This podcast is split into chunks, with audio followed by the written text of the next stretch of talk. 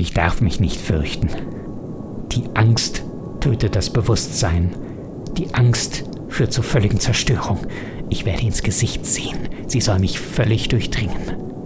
Und wenn sie von mir gegangen ist, wird nichts zurückbleiben. Nichts außer mir.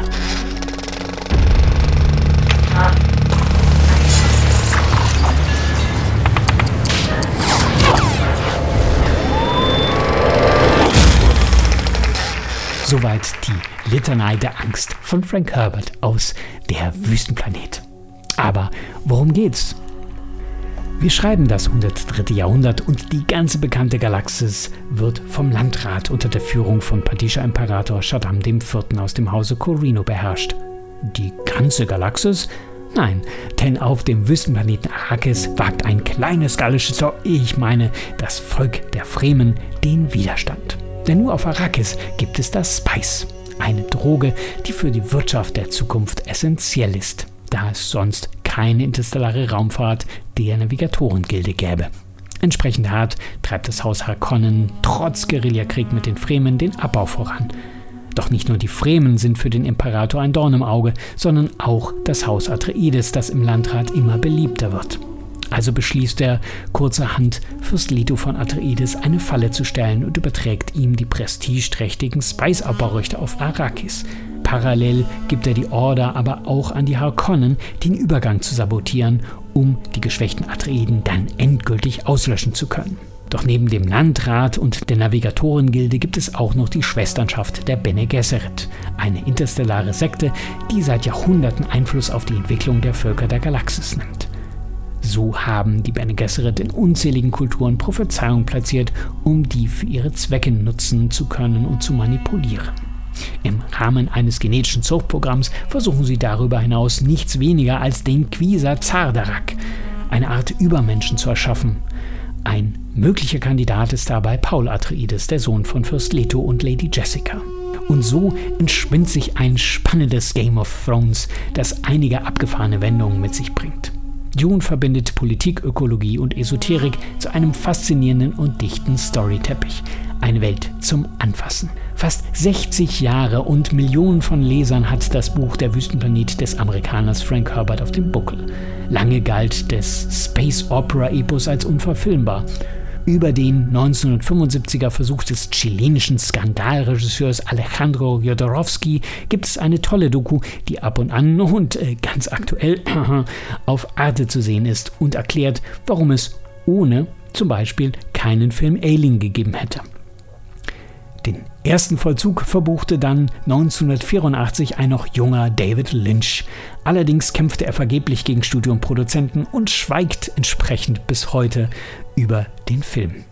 Es gibt sogar eine extra lange TV-Fassung, aus der sich Lynch gleich aus den Regie-Credits hat komplett streichen lassen. Ein weiterer Eintrag für den berühmtesten Filmemacher der Welt, Alan Smithy.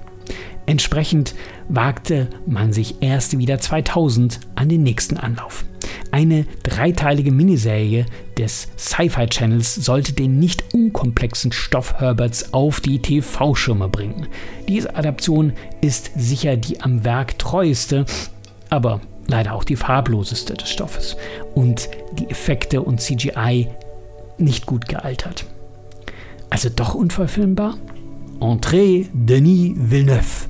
Der Franco-Kanadier hatte sich schon mit SF-Perlen wie dem Linguistik-Drama-Streifen The Arrival und der gelungenen unmöglichen Fortsetzung des Ridley Scott-Klassikers Blade Runner 2049 einen Namen gemacht.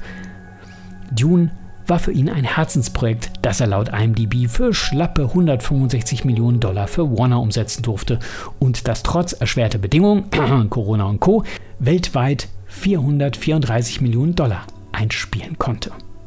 Ein moderner Klassiker, was in den letzten Jahren gerne als Cash Grab der Studios verwendet wurde, um aus erfolgreichen Geschichten Filmfranchises zu machen, siehe die Hobbit-Trilogie, die Hunger Games-Filme und das Expanded Potterverse, ist hier wirklich mal sinnvoll. Denn alleine die Geschichte des ersten Buches von Herbert ist zu viel für einen Film. Und auch schon Lynch hätte das gerne in zwei Teile geteilt, wenn man ihn denn gelassen hätte.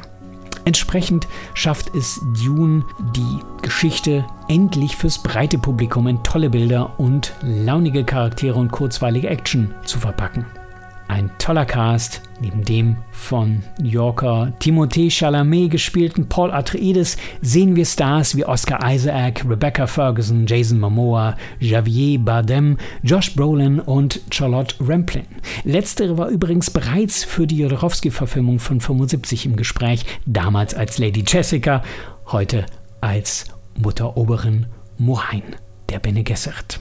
Aber auch hinter der Kamera sorgen Legenden wie Filmkomponist Hans Zimmer, Director of Photography Greg Fraser oder der Oscar-prämierte Drehbuchautor Eric Roth für das richtige Setting.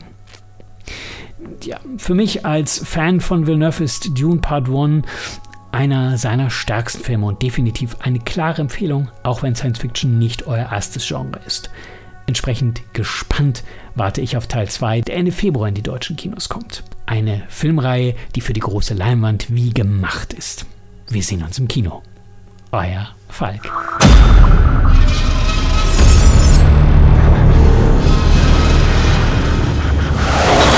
Eine Produktion von Studio Weltenbrecher, Copyright 2024. Alle Rechte vorbehalten. Mehr Infos unter weltenbrecher.org.